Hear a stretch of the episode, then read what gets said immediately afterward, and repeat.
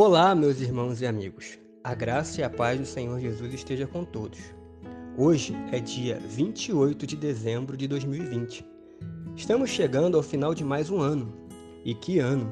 Certamente, os acontecimentos desse ano contrariam todas as expectativas que foram criadas no final do ano passado. Todavia, se você está me ouvindo neste momento, é certo que você tem ao menos um motivo de gratidão. Deus preservou a sua vida. Agora, quando chega a época do ano em que renovamos as expectativas para o ano novo que se aproxima, alguns estão com medo do que o próximo ano nos reserva. Porém, nessas poucas palavras dessa devocional, eu quero te encorajar a criar expectativas sim para o ano vindouro. E quero te convidar a fazer isso pautado nas orientações que Deus nos dá através da Sua palavra. Expectativa é a condição de quem espera, alguém que espera que algo aconteça.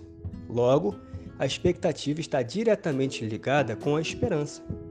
Na carta de Paulo aos Romanos, no capítulo 12, versículo 12, encontramos uma boa diretriz de como criar expectativas em Deus para o futuro.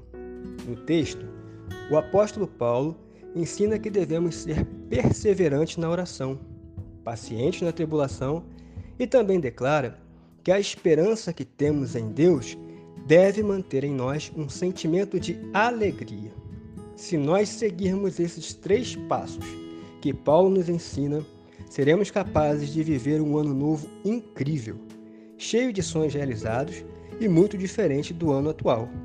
Contudo, é preciso viver o próximo ano guiados pelas palavras do Senhor Jesus em Mateus capítulo 6, versículo 26, que nos convida a não ficarmos ansiosos por coisa alguma. Antes, devemos obedecer o versículo 33 do mesmo texto, buscando em primeiro lugar o reino de Deus e a sua justiça, certos de que assim todas as coisas das quais necessitamos em 2021 nos serão acrescentadas pelo Senhor. Desejo a todos, amados irmãos, um ano novo abençoado.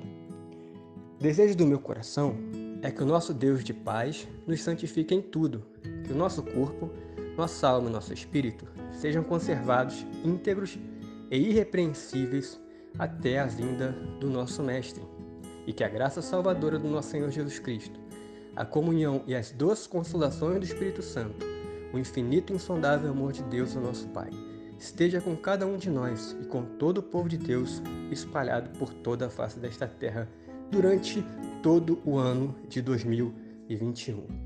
Paz profunda e graça abundante a todos os irmãos.